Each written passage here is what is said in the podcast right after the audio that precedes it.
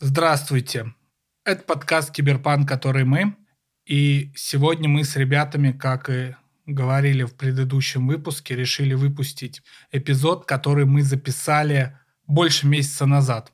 А выйти он должен был 25 февраля 2022 года, но по известным причинам, трагическим причинам, он не вышел. И тем не менее, все это время мы думали о моменте, когда его можно было выпустить. Нас немножечко смущало то, что мы много смеемся э, в этом эпизоде. Но даже записывая эпизоды, нашу диалогию про новые времена для мира киберпанка, мы даже там нашли место для шутки, поэтому чего уж этому подкасту где-то валяться в архивах, и мы его сегодня выпускаем. Подкаст будет посвящен рекламе и тому, как она меняется под воздействием технологий и даже становится лучше. Со мной мои соведущие. Я Султанов Тимур, и там не только как они становятся лучше, а и хуже. Я Данил Ермаков. Ну, а я забыл представиться в самом начале. Я Сергей Простаков, редактор студии «Осторожно, подкасты». Дань, пока выпуск не начался, скажи, почему ты очень хотел его выпустить в марте? Как широко открылись глаза у Дани. Ну, тогда я хотел выпустить, потому что он был живой. Сейчас я его хочу выпустить, потому что что-то интересное, не касающееся военных действий, санкций, блокировок, новой реальности и всего, о чем сейчас очень много мыслей. Вот если бы за последний там месяц мы бы столкнулись с каким-то прикольным кейсом, когда реклама вот в рамках военных действий как-то бы себя показала, положительно или отрицательно, можно было бы добавить. Я так я даже не знаю реально, что сказать. Вот вы помните какой-нибудь кейс за этот месяц произошедший, где вот какая-нибудь реклама была? Тимур, ну, конечно же. YouTube запретил таргетинг в России. Экстремистская организация Мета сначала отменила таргетинг в России, а потом все равно стала экстремистской организацией, и две ее соцсети Facebook и Instagram тоже стали запрещенными в России экстремистски, и произошло это во многом из-за того, что интернет-реклама оказалась крайне интересным инструментом для существования вот в той новой реальности, в которой мы уже существуем последний месяц. Вот сейчас я это записал и подумал, какой актуальный выпуск-то у нас оказывается. На самом деле его актуальность очень простая – да, происходят периодически страшные события, которые меняют окружающую нас реальность, но мир продолжает двигаться и развиваться. Мир очень большой. И реклама тоже развивается, и, собственно, мы получили какой-то очень важный и интересный кейс для будущего, какой-то урок. Посмотрим. Перед вами выпуск, который был записан до 24 февраля 2022 года. Поехали. I've seen things you people wouldn't believe. Privacy and safety need to be built into the metaverse from day one. You are fake news. Телеграм тоже договорились. Работает же. Очисти свой мозг. Они не отвечают репутации за свои слова, а значит могут оказаться провокатором. Смотрите, я же пессимист в нашем подкасте, да, и когда начал готовить какие-то тезисы, понял, что у меня моя позиция, она самая отвратительная, потому что она пошлая, мерзкая и неинтересная, потому что обвинять рекламу в каких-то бедах проще всего. И тем не менее, я не буду уходить с этой позиции и постараюсь всех напугать и рассказать о том, какая реклама ужасная. Но сначала маленькая история из личного опыта. Было мне, наверное, лет 13-14, это начало 2000-х, это был так называемый серебряный век русского рока, э, в общем, эпоха нашего радио, и когда весь этот э, рок рекламировали на центральных каналах, альбомы в том числе. И я очень хорошо помню, как рекламировали альбом группы «Сегодня ночью», и я повелся на рекламу, и, ну, и понимаете, будучи подростком, я ж не зарабатываю сам денег. Как сейчас помню, кассета стоила 25 рублей. Я купил альбом группы «Сегодня ночью» из-за рекламы. Я послушал и подумал, какое же это дерьмо. Прости господи, если музыканты услышат, группы и поныне существует, но я купил альбом, вот из-за рекламы. Вы понимаете, да? Я настолько старый, что я покупал музыку из-за рекламы, не, не мог ее послушать бета-версии, и я тогда был дико разочарован в этом. Вы, кстати, замечали раньше, какая реклама была интересная? Я, я недавно, э, у меня так случилось, я пересмотрел все документалки про Мавроди, все его приходы на «Пусть говорят» и прочие шоу, и они очень много обсуждали, собственно, рекламу МММ, там, где у них был такой лирический герой, который э, просто повторял образ ну, такого... Леня Голуб Голубков. Леня Голубков, просто он тоже приходил на все программы. Насколько это было странно, но прикольно. История довольно травматичная у тебя, Сереж. Но у меня, знаешь, у меня с рекламой есть и положительная история. Она более физиологичная, поэтому можете перемотать, наверное, на минуты две вперед. Когда мне было лет 20, я стал сильно страдать от перхоти. А потом по телевизору увидел рекламу шампуня, и мне не позволит наш финансовый директор точно произнести название этого шампуня. Вот, я смотрел эту рекламу и решил его купить. И он меня довольно быстро вылечил от перхоти. И так получилось, что я этим шампунем пользуюсь до сих пор, ну, просто дело привычки. И это тоже мне дала реклама. Вот ты сразу в оптимистичную позицию выдвинулся. Оптимистичную, да, оптимистичную, но, знаешь, это вопрос того, то, что я как пессимист могу сказать, значит, реклама других шампуней не дорабатывает, если я не могу себе выбрать новый, следующий шампунь с учетом, что перхоти у меня больше нет. Или технологии шампуней просто стали хуже. А вот это, кстати, прямо интересная тема. Мы можем... Э... Спецвыпуск про шампуни. Да-да, мы можем скооперироваться с другим подкастом из нашей студии «Осторожно, подкасты». Напоминаю, холдинг «Осторожно, медиа». «Красота требует кэш». Вероники Демина, она еще и редактор нашего подкаста. Привет, Вероника. Э, поговорить с ней о технологиях производства косметики. Будет прикольно, мне кажется. Надо об этом подумать. Да, интересно. О, рекламка залетела нативная. В общем, подкаст о рекламе не может быть без э, рекламы и продакт плейсмента. Это какой-то мета-подкаст получается у нас. Реклама в рекламе о рекламе. Инверсия в инверсии. Да, а теперь начинай свою пессимистическую позицию. Да, моя пессимистическая речь будет вообще дико смешной во всех отношениях, потому что я понимаю, что чтобы обвинить рекламу, можно пересказать своими словами роман Generation P Виктора Олеговича Пелевина и на этом успокоиться, опровергнуть выкинуть или там как-то смочь отбиться от мемов и его едких цитат, написанных там 20 с лишним лет назад, невозможно. Поэтому я произнесу еще более мимическую фразу.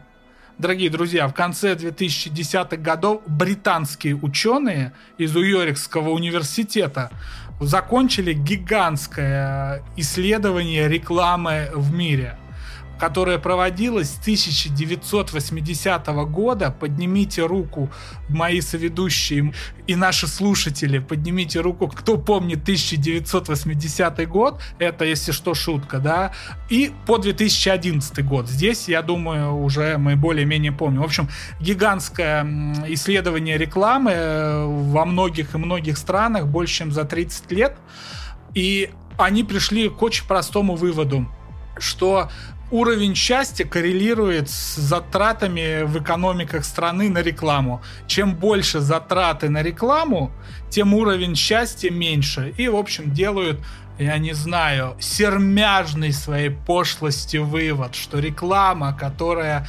рекламирует образ жизни, необходимость обладать какими-то вещами, необходимость как-то выглядит, она, конечно, делает нас более несчастными. И, в общем, огромный список. И вот опять же, что можно сказать? Реклама — это двигатель торговли, но это и двигатель человеческой неудовлетворенности. Мне в первую очередь интересно, какая здесь вообще методология исследований, потому что показатель удовлетворенностью — это понятие, которое вбирает в себя настолько много факторов, что я не понимаю, как мы можем одним параметром посмотреть на корреляцию. Даже чисто статистически ты говоришь про период 1980-2011, за это время очень много исторических изменений произошло и в тех странах, которые участвовали в этом исследовании, и в принципе по всему миру. Вот я не могу понять, а, как можно было так напрямую оценить это. Эта методология, конечно, имеет свои огрехи и ошибки и так далее. Но то, о чем ты говоришь, развитие было чуть более устойчивым, нежели, например, в нашей прекрасной родине, а, например, во Франции, в скандинавских странах, да, там, в североамериканских, там как раз эта корреляция прослеживается. Я думаю, понятное дело, что она несколько иная в странах, например, бывшего советского пространства.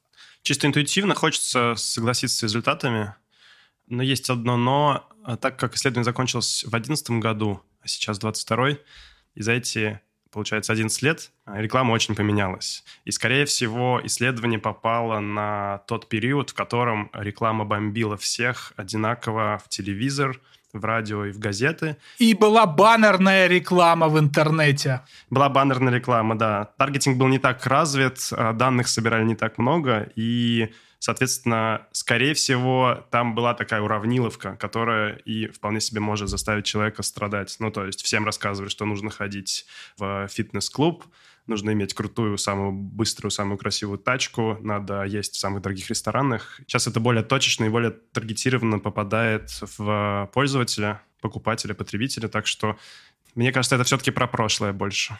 То есть я для уточнения своей пессимистической позиции вот хотел только у тебя сказать, что негативный образ рекламы, он уже относится к прошлому. То есть пока культура по инерции ее воспринимает как нечто плохое, как нечто негативное, а технологии ее поменяли в лучшую сторону. И мне кажется, пессимистический блок, который, ну, как я и сказал, просто сермяжной пошлостью отдает, и его нужно деконструировать. Я не хочу его защищать просто, ну, по причинам того, что я понимаю, что обвинять рекламу очень легко. Вот, ну, просто нет проблем в обвинениях рекламы. Вот, и поэтому сейчас самое время перейти к следующему блоку, чтобы долго не застаиваться здесь, а именно к нашему технооптимистическому блоку, за который отвечает Тимур Султанов. Тимур, тебе слово.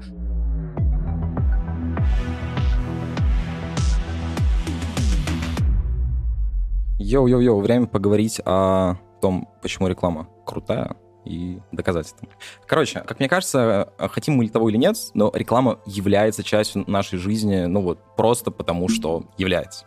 Такие вещи, как там трансляция рекламных фрагментов внутри наших снов, как было в мультике Футурама или у Олдоса Хаксли, это вот уже та дальняя точка, где можно, в принципе, говорить о целесообразности рекламы и о ее этичности. Но куда пришел маркетинг сейчас, это дико круто.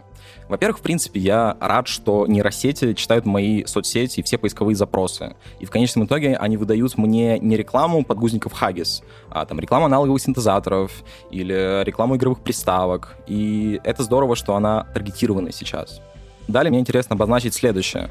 Мне нравится реклама как вид искусства. Это вообще отдельный вид искусства. Я, допустим, совершенно не разбираюсь в правилах регби, американского футбола, но я каждый год жду Супербоул, потому что Супербоул — это тот момент, когда показывается самая дорогая, а в большей части случаев и самая клевая реклама.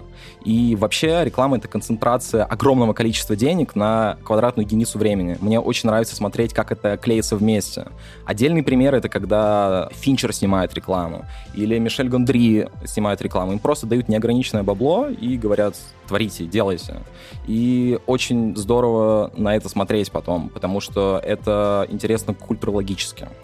В принципе, еще хочу сказать о том, что сейчас мы живем в эпоху стартапов на Kickstarter или на Indiegogo, где э, вот именно на таких площадках я нахожу самые необычные для себя предметы.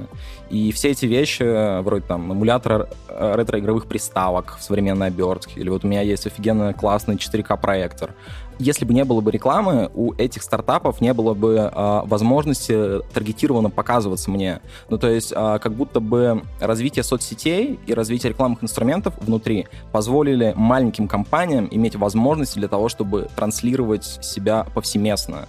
Потому что телевизионная реклама, она обладает гигантским порогом входа. Но соцсети дали возможность абсолютно всем заявить о себе. И, наверное, хочется сказать э, про современные технологии рекламы, вот именно в аспекте технологии. Совсем скоро уже никому не нужно будет ходить в мебельные магазины, чтобы там расставить мебель в своей квартире.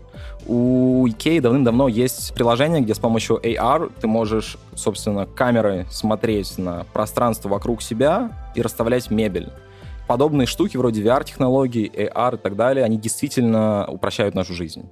А, слушай, Тимур, вот э, и все-таки ты такой у нас оптимист, веселый, прямо вот как ты говоришь, вот я сразу вижу этих бегающих клоунов по полянке с шариками, но я не понимаю, почему ты прямо сейчас исходишь из-за того, да, я получил клевую рекламу, но, во-первых, куча данных о тебе баражирует непонятно у кого, процесс абсолютно непрозрачный, ну, о непрозрачности процесса можно поговорить отдельно, окей, это зарубку сделаем, но у меня второй вопрос, а что нам делать с анонимностью? Прежняя старая реклама, да, она там вот создала ту самую репутацию рекламе, что она у нас такая однонаправленная, что одна и та же реклама рассчитана на всех, кто ее увидит. Ну, из-за этого как раз и возникает вот этот дисбаланс, что нищий видит рекламу элитного жилья и, и понимает, что он ее не купит. Я, кстати, не могу себе позволить квартиру в Москве, поэтому ненавижу рекламу про ипотеку и э, прочие новые жилые комплексы. Ничего они меня не стимулируют, а только раздражают. Вот. Сереж, легко Но могу ответить. И анонимность, на то. ага. анонимность. А вот ты вот сейчас говоришь, сейчас она такая на тебя приватная, она на тебя личная, она на тебя направлена, но ты из-за этого как бы торгуешь собой. Ты Готов продаешь поговорить. немножко себя. Да, да, Давай, да. обоснуй своими Смотри, словами. у тебя есть э, страницы в социальных сетях? В каких социальных сетях у тебя есть страницы? Так как я работаю в медиа, даже в Одноклассниках. Даже в Одноклассниках. В прошлом году вышел очень крутой документальный фильм от Netflix, назывался «Социальная дилемма». Э, Если всю концепцию пересказать в двух словах, то она следующая. Социальные сети — это огромные холдинги, где мы можем бесплатно делать все вот эти штуки. Но как-то же это должно существовать. И, соответственно, мы просто таким образом продаем свои данные, скажем так. Если ты сидишь в интернете, ты уже не анонимен. Ну, то есть нет, есть группа людей, которые, возвращаясь к теме нашего предыдущего подкаста, поднимая, собственно, VPN, сидят только в Tor-браузере и так далее, но каждый из нас вот сейчас, э, мы уже публичные. И когда ты становишься публичным, мне уже, в принципе, пофиг. Пусть на основании этих данных в любом случае делается мне круто. Почему бы и нет? Нет, а ты не боишься, что процесс непрозрачен, и ты не знаешь, на каком этапе твои данные куда уходят? Потому что мы живем, вот тут тоже нужно понимать, мы живем в эпоху холодных рекламных звонков, когда нам звонит робот.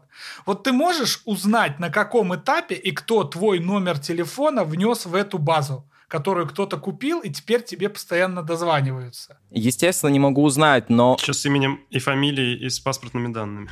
Да, да, да, да, да. Здесь ситуация в том, что это те факторы, которые от нас не зависят. Условно, работники операторов сотовой связи для того, чтобы получить дополнительные деньги, спокойно торгуют нашими данными. То же самое происходит и в банковском секторе, и в каком-либо другом.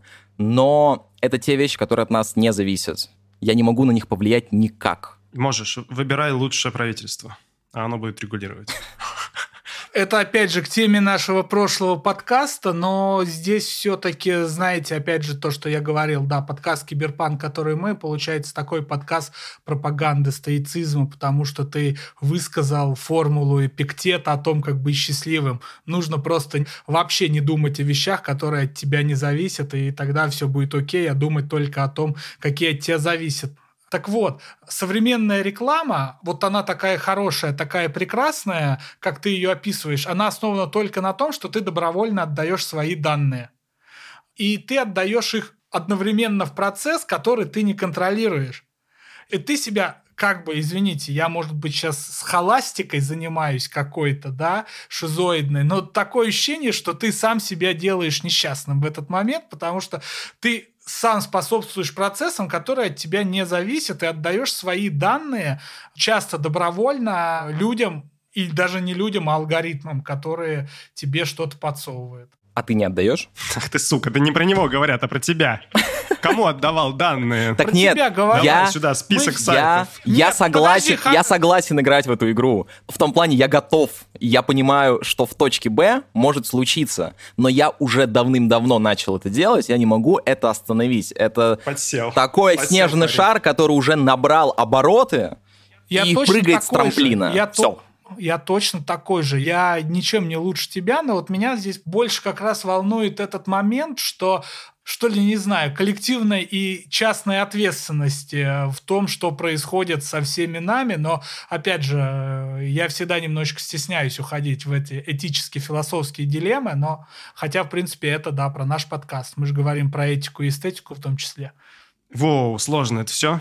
Данные, с одной стороны, ничего не стоят, с другой стороны, очень дорогая валюта. Ну и все, что я могу сказать. Спасибо за внимание, продолжаем. Собственно, ты еще раз тезисно пересказал фильм «Социальная дилемма».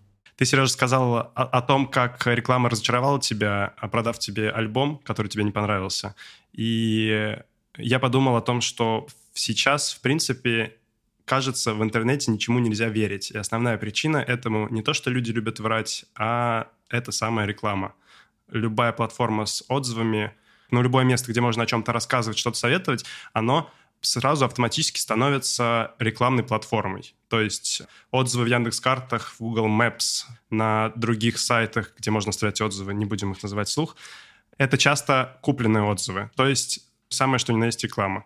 Есть другая сторона, э, инфлюенсеры. Э, Люди, на которых мы подписаны в социальных сетях, кажутся нам друзьями. Потому что мы наблюдаем за их жизнью, прислушиваемся к их мнению, слушаем их советы, и часто не совсем понимаем, где это происходит искренне, а где это какая-то купленная интеграция. Получается, что сейчас, в принципе, из-за рекламы мнению людей в интернете верить практически нельзя. И последним оплотом становятся жестко модерируемые форумы. Привет, AXBT, на котором можно найти э, самое настоящее обсуждение про любую технику, про гаджеты и про все остальное, что, что только можно придумать, что вы хотите купить. Это вот сейчас была реклама. Давайте не будем. звучало очень сильно как Очень Прям такое, да, прям чисто реклама. У меня уже мозг перестроился, видимо. Причем непонятно, зачем покупать рекламу. Ну, хотя... Я просто советую искренне, мне нравится. Буквально год назад я начал пользоваться этим форумом, и там есть все. Я выбрал там пылесос, телефон, телевизор, увлажнитель воздуха. А я, кстати, купил увлажнитель воздуха вчера от, от, от Xiaomi. Шикарный просто. Как много реклам. Ты когда начал говорить про Яндекс карты, вот, короче, у меня позавчера произошел наисмешнейший случай. Папа сказал мне, а, что им нужно отремонтировать телевизор, и попросил меня этим заняться. Я, собственно говоря, начал гуглить. Я не так часто ремонтирую бытовую технику. Если условно там мобильный телефон, я, я примерно понимаю спектр там сервисов и так далее. Но здесь я просто загуглил, и у меня выдался сайт как агрегатор, собственно, сервисных центров. Я позвонил первым чувакам, у них было очень много отзывов, сказал, здравствуйте, так, так, так, так, так, вот мне нужно починить и так далее. Мы с ними договорились, чтобы мастер приехал завтра, и потом я еду за рулем, и что-то у меня открыт Яндекс Навигатор, и я подумал, так, а посмотрю-ка я отзывы на Яндекс Картах. И там просто один балл, все отзывы по типу «Здрасте, я принесла телефон, и мне вернули холодильник». Ну, то есть там вообще какая-то дичь происходила. Я позвонил, отменил. Зашел на второй сайт в этом агрегаторе. А, Здесь я предварительно загуглил его, и у меня выдался дубль ГИС, в котором у меня было 5 из 5 баллов, 288 положительных отзывов. Я думаю, супер позвонил им, договорился, и у меня потом произошла какая-то там странная ситуация с мастером, не суть. Я начал смотреть, я понял, что дубль ГИС был накручен, а ниже есть Яндекс.Карт, на которых опять один балл. И я такой, господи, я два раза попался на какую-то абсолютно стрёмную херню. И только потом я вспомнил, что на самом деле есть некоторые сервисы, вроде Профи.ру, где у тебя очень жесткая модерация внутри сообщества, и у тебя есть пир-ту-пир взаимоотношения. Там невозможно таким образом накрутить сервис. У меня просто девушка работает репетитором по английскому, и я знаю, какая там система контроля. Как будто бы сейчас существуют сервисы, где невозможно накрутка на таком базовом уровне. Да, существует точно. Мне стоит, наверное, немножко отмотать назад и сказать, что не ничему нельзя верить, а мы не знаем, что правда, а что нет. И приходится реально искать э, какие-то ресурсы в интернете, на которых есть правдивые отзывы, комментарии, советы и вот это вот все. Ну и опять же, это все стало возможно благодаря технологиям. Тот же самый сервис, который я упоминал, он смог возникнуть. Ну реклама здесь тогда... мешает этому. Ну то есть это борьба с рекламой, по сути. Понимаешь, вот любое место, те же самые peer-to-peer ревью вот uh-huh. на том сервисе, на который ты упомянул, это борьба с рекламой. Я думаю, что на это бросаются большие силы, и сервис жертвует э, какими-то другими фичами и возможностями, чтобы было честно. Вот, получается, мы сейчас э, еще и все ищем компромисс между открытостью выражения и искренностью. А мне кажется, немножко не так, потому что как будто бы просто начинают уходить те сегменты рекламы, которые вот просто заведомо негативные. И развитие технологий способствует тому, чтобы отмирала а, та часть рекламного бизнеса, которая на нас негативно влияет. Но это не говорит, а, в принципе, о том, что реклама — это плохо.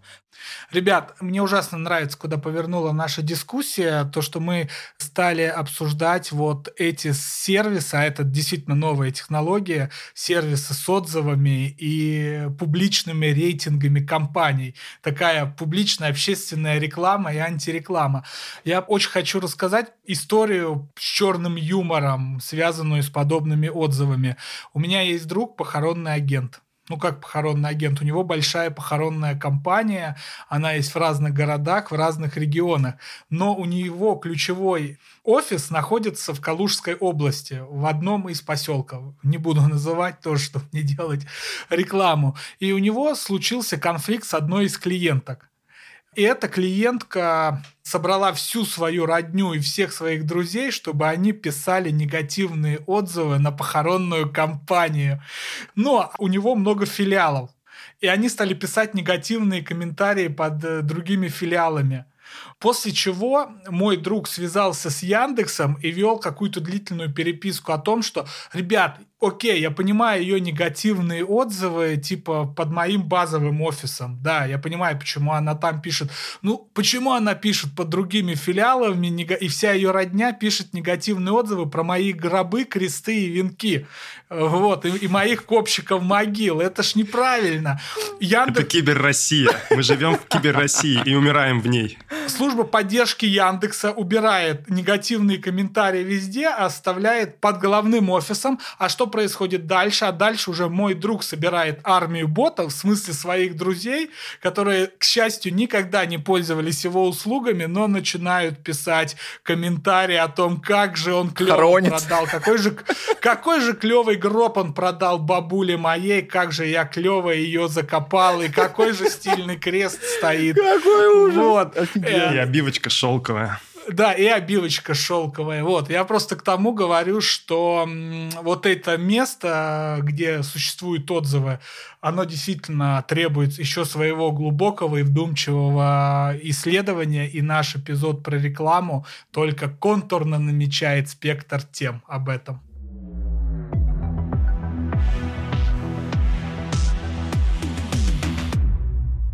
У меня есть один очень классный пример, почему реклама — это хорошо, и очень показательный и стрёмный пример, почему реклама — это вещь, к которой стоит относиться серьезно. Первый пример позитивный — это то, как сейчас работают контент-платформы. А, я думаю, что вы уже слышали, и сами наверняка многие из вас, ребята, из наших слушателей, используют термин «экономика внимания», attention economy — который подразумевает, что внимание — это некая валюта, и каждая компания, бренд борется за то, чтобы получить внимание аудитории, на которую этот бренд или компания ориентированы. Соответственно, мы как пользователи можем этой валютой распоряжаться, голосовать за какие-то бренды и компании, которые нам нравятся, игнорировать те компании, чья политика или качество услуг, товаров нас не устраивает. И как пример места, на котором можно реализовывать свою валюту в виде внимания, я хочу привести YouTube — как платформу, на которой практически любой человек, при условии, что он делает достаточно качественный контент и находит свою какую-то даже самую нишевую аудиторию, может стать идеальным рекламным агентством, потому что с одной стороны, есть люди, которые его смотрят, они очень лояльны, они ему доверяют, и как правило, они возвращаются. Я думаю, что там, если считывать многие показатели, то они будут довольно высокими. А я имею в виду показателями, на которые стоит ориентироваться при выборе э, места для рекламы. И когда этот человек становится вот таким идеальным рекламным агентством, к нему приходят рекламодатели самых разных сортов и самых разных ниш. Соответственно, человек, который собирает в гараже спортивные тачки, человек, который э, приходит по выходным на железнодорожные станции и снимает, как он наблюдает приходящие поезда, или человек, который путешествует по миру автостопом на каких-нибудь грузовых поездах, Каждый из них может не только заниматься своим любимым делом, но и жить за счет этого любимого дела. Потому что, как я сказал, с одной стороны есть аудитория, а с другой стороны рынок предложений такой большой, что для любой тематики найдется своя ниша и свой бренд, который придет и попросит или захочет, предложить деньги э, прорекламироваться, чтобы аудитория этого человека узнала про бренд. И, по-моему, это очень круто. Но здесь ты как будто бы говоришь про преимущество не рекламы, а Ютуба. Ну, то есть реклама же от этого не становится лучше или хуже и так далее. Дело в том, что люди приходят туда, потому что они могут там рекламироваться. Потому что человек чаще всего понимает, что он занимается чем-то классным, он может это показывать и монетизировать это. Uh-huh. Потому что любой клевый контент, а, который там связан с хобби или с погружением во что-то, с профессионализм, экспертизой в чем-то. Это, как правило, вещь, которая идет изнутри. То есть изначально человеку это интересно. И это я себе фантазирую. Возможно, есть какие-то другие механики и процессы. Но вот если оставаться в этой фантазии, то человек, который со своими интересами приходит и показывает, какие крутые штуки он делает, и понимает, что он за счет этого может монетизироваться и вообще уйти со своей нелюбимой работы и заниматься только тем, что ему нравится, он есть. А есть он, потому что есть реклама, потому что она работает именно так. Потому что внимание его пользователей – это валюта. Она реально ценна для многих компаний. И, по-моему, это очень круто, потому что, правда, если посмотреть на все каналы, которые я смотрю время от времени, на которые я подписан, это все про это. Ну, то есть это люди, которые занимаются клевыми штуками, я не знаю, даже стендаперы. Ну, типа, чувак просто стендапер во время пандемии, он последние два года не имел ни одного концерта, но он записывает смешные видосики. Его смотрит там сотни тысяч человек. Блин, это очень клево. А ты еще замечаешь, насколько круто всегда трансформируется YouTube-канал, когда туда приходит рекламодатель? Есть талантливый человек без бюджета, он делает очень качественную штуку, но у него там нулевый продакшн, монтаж и так далее. А дальше приходит рекламодатель, дает ему деньги, и он этот контент делает еще круче. Это вот про то, как реклама, в принципе, помогает контенту становиться все интереснее и интереснее, потому что здесь вин-вин. Да, это очень клево, согласен. Мне эта часть тоже очень нравится. И еще нравится, что сейчас как будто бы становится нормой, что контент-мейкеры сами задают формат рекламы, они сами придумывают, как эта реклама будет выглядеть, они ее интегрируют, они всегда имеют право сказать, что сейчас это реклама. Но я постарался и сделал ее приятной, поэтому поглядите, пожалуйста. Это просто, по-моему, какая-то утопия, оазис и лучшее место на Земле. Ну, не знаю, не знаю. Единственное, что прорекламировала мне по-настоящему вот эта реклама в Ютубе, их встроенная или не встроенная, а вот пользовательская, когда они ее сами создают, эту подписку на YouTube премиум, чтобы иметь возможность это все перемотать. YouTube премиум это гениально. Да, в удобном для меня режиме.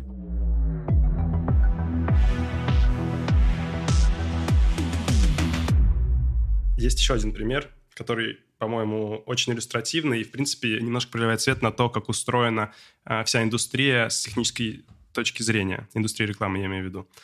В 2017 году мир узнал про некое событие, связанное с Cambridge Analytica. Cambridge Analytica — это консалтинговая компания, которая занималась помощью в продвижении брендов, компаний, политиков. В общем, она занималась всем, что связано с данными аудитории. Потому что у этой компании было очень много данных. И основная масса данных, которыми они пользовались, досталась им незаконно, как выяснилось, точнее, как установил суд США. Эти ребята собрали данные пользователей Facebook. Мета на территории Российской Федерации признана экстремистской организацией. Предложив им в неком приложении, которое они же сами разработали, пройти тест и поделиться своей соцсетью. Ну, то есть подключить ее в приложение и расшарить там какие-то данные, которые передавались по программному интерфейсу. Вышло так, что за несколько лет Cambridge Analytica собрала данные о 86, по-моему, если ничего не путаю, миллионах пользователей Facebook, живущих в США. И они делали с этими данными все, что им заблагорассудится. Один из самых клевых примеров — это предвыборная президентская кампания Трампа. Предвыборная гонка 2016 года и то, как туда интегрировался Трамп, это же просто какой-то киберпанк, и это так здорово. Ну, блин, а... Очень оптимистично. Как будто бы это очень хороший сериал, который мне хотелось бы смотреть и думать, вау, вот это вот да.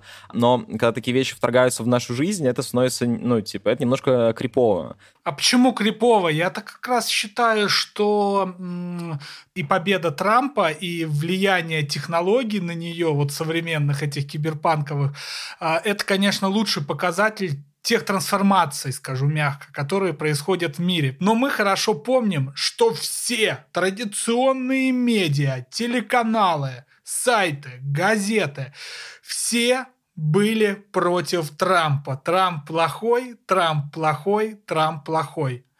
И Трамп победил исключительно благодаря своему Твиттеру. Не, ну не исключительно, вот, господи, о чем мы говорим. Да, мы говорим как раз о таргетинговой рекламе, да. И ты понимаешь, что Твиттер это как раз-таки рекламная площадка просто. Ну, то есть да. он, он делал рекламу другого типа, и она лучше сработала.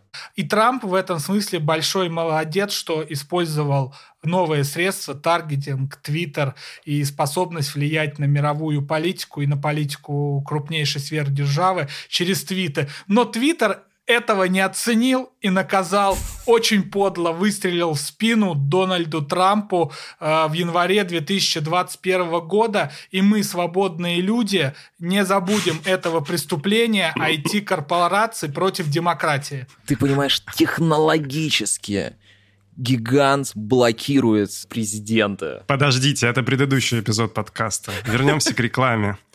Твиттер — это то, что видно, и это публичная работа Трампа. И его сообщения, весь этот резонанс, это видели все. Но там была одна большая мощная составляющая — это таргетинговая реклама на Фейсбуке. Как это произошло? Cambridge Analytica, о которой я раньше рассказал, собрала данные на огромное количество людей. И к ним в какой-то момент пришли политтехнологи Трампа и попросили немного данных. Точнее, попросили, скорее всего, о сотрудничестве. Они отсыпали все. Да, они отсыпали, скорее всего, все. Ну, миллионов пятьдесят э, людей они им точно отсыпали. Что происходило дальше? В маркетинге есть такое понятие психография. Оно не совсем научное, но в целом это практика и подход, который помогает формировать психологическую картину человека. Что ему нравится, что ему не нравится, каким политическим взглядам он склоняется, каких собак он любит, какие видео смотрит, э, какой у него образ жизни. В общем, все такое на более высоком психологическом уровне. И что же вы думаете, сделали политтехнологи совместно с Cambridge Analytica? Они проанализировали весь этот массив данных, нашли людей, которые, как там говорят, по-моему, swing voters или что-то такое, в общем, не решившиеся граждане, которые... Ну, это как воронки продаж у нас. Есть люди, которых просто подтолкнуть надо. Спасибо, Тимур, точно. Они собрали несколько аудиторий. Среди них были люди, которые еще не решились, за кого они будут голосовать, ярые противники Трампа и люди, которым нужно э, напомнить, что они все делают правильно и нужно голосовать за Трампа. Ну, это так, в общих чертах. Скорее всего, там были сотни разных аудиторий и сотни форматов рекламы. И имея вот эти вот данные, имея имейлы всех этих людей, или я не знаю, что там было конкретно, но, как говорит сводка, это была сверхтаргетированная реклама. То есть каждому конкретному человеку показывали э, рекламу, которая должна была э, его либо уверить в его случившемся выборе, в том, в чем он и сам уже уверен, ну, то есть, как сказать, все делаешь так, либо переманить его на сторону Трампа. И работало это так, что люди приходили на Facebook, возвращались туда, откуда-то, в общем-то, информацию о них и собрала Cambridge Analytica, и видели там рекламу, которая, по мнению политтехнологов Трампа и специалистов этой самой Cambridge Аналитики должна была повлиять на их решение. И, по-моему, э, все сработало очень неплохо. Потом еще пару лет э, Цукерберг приходил в Конгресс после того, как все это скрылось, и, мне кажется, неспроста. И вел себя как робот. Когда-нибудь смотрели публичные выступления Цукерберга? Он же, правда, мне кажется, уже очень много себе имплантировал, и это уже не человек вообще. Просто по его модели поведения. Рептилоид. Видел только фотографии. Нет, там все, все дело в движении. К чему я это все? К тому, что данные, которыми люди спокойно поделились, повлияли на историю Америки и всего мира. Кажется, что какой-то слепок информации об одном человеке ничего не стоит, но если кто-то централизованно завладевает огромным массивом данных и имеет в своем распоряжении такие инструменты, как таргетированная реклама, как сверхтаргетированная реклама, он может влиять на принятие очень важных решений, таких как выборы президента в США. И это, по-моему, немножко страшно. Потому что, с одной стороны, я прохожу психологическое тестирование, за которое мне платят полтора доллара, и рассказываю там, кто у меня друзья в Фейсбуке. А с другой стороны, четыре года живу с президентом, который мне не очень нравится. Хотя мы-то сколько живем уже лет? Ничего. И там не было никаких этих ваших твиттеров, вот этого всего. По-моему, у меня довольно полярная история. Не знаю, не получается найти между этим баланс. Но в целом реклама — это вещь, которая есть, она очень сильно на нас влияет. А, Все вокруг реклама. Если посмотреть, то можно понять, что рекламируются все совершенно разными способами. Практически все блоги, практически все аккаунты, любой контент в интернете связан с рекламой. Да, и, возможно, мы даже в какой-то момент что-то будем рекламировать, но, надеюсь, мы об этом расскажем. Да, обязательно. По закону Российской Федерации реклама должна, ну, обозначаться, что это реклама. Есть очень клевое слово «партнерский материал». Дань, вот лично мне очень трудно комментировать твои слова, потому что, на мой взгляд, они состоят вот лично для меня из двух блоков. Гуглу я не симпатизирую, потому что вот у меня есть полное ощущение, что Google плохой, а вот Трамп хороший. Вот. И Трамп молодец. Так как здесь подмешиваются какие-то психологические, вот такие этические, политические моменты, то я умолкаю. Только, кстати, не Google был, а Facebook. А, Мета. Компания-то Мета уже называется. Мета на территории Российской Федерации признана экстремистской организацией. Мне кажется, здесь еще важно то, что индустрия рекламы и рынок рекламы — это очень такая большая сущность, которая очень глубоко вплетена во все сферы. И когда здесь система достаточно большая, сложно охарактеризовать ее одним словом, хорошая или плохая. Там всегда есть какие-то светлые стороны, есть всегда темные стороны, есть что-то просто отвратительное. Например, реклама азартных игр на сайтах с бесплатными фильмами. А почему ты смотришь фильмы бесплатно? Ты заходишь... А я не смотрю. И знаешь о существовании а, там я, рекламы. а- а я посмотрел, я к друзьям пришел, А я не смотрю. Я готовился к выпуску и выяснил, что один, простите, господи, крестик, что-то там ставка, вот эта вот компания, которую я точно не хочу рекламировать, в каком-то году занимала лидирующие позиции как рекламодатель на рынке России. И это что-то просто мозговыносящее. Еще этому очень сильно поспособствовал Versus Battle. Те пиковые объемы, которые были у Versus, когда они могли платить там Гуфу и Птахе по ляму рублей, Versus Battle это уже настолько давно было, что нужно объяснить, что это такое. Уже выросло поколение, для которого это очень старо. Versus Battle это была такая площадка для батл рэпа в Петербурге. Там были важные культурные события в середине десятых годов. Ну так вот, туда пришли рекламодатели в виде букмекерских контор, это все полетело прям до пиковых значений, а потом YouTube запретил это делать. И Versus, ну, он вообще умер не только поэтому, но как будто бы это стало вот той штукой, которая столкнула его с пропастью. Дальше он просто полетел. И по другому остаточному принципу. Рип Versus.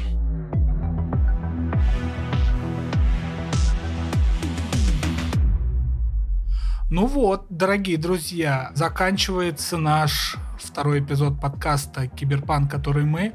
И мы начали очень залихватски.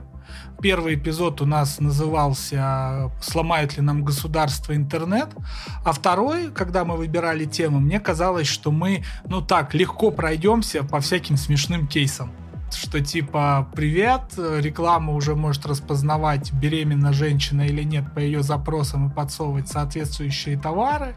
А к итогу я сижу немножечко с мрачным лицом и понимаю, что мы как-то приблизились чуть ли не к раскрытию заговора против каждого из нас и человечества. Здесь мы поставим точку, потому что, как мне кажется, заговор существует, пока он не раскрыт. Это его базовое свойство.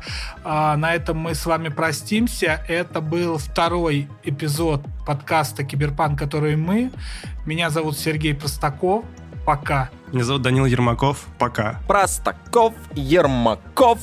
Это получается Versus Battle, а это был Тимур Султанов. Если б я был султан. Не забывайте ставить нам оценки, где это позволяют платформы, писать нам комментарии. Даже негативные комментарии являются рекламой нашего подкаста. Пока, ребята. Пока. Всем пока, берегите свои данные. И помните, время всегда против, Против нас.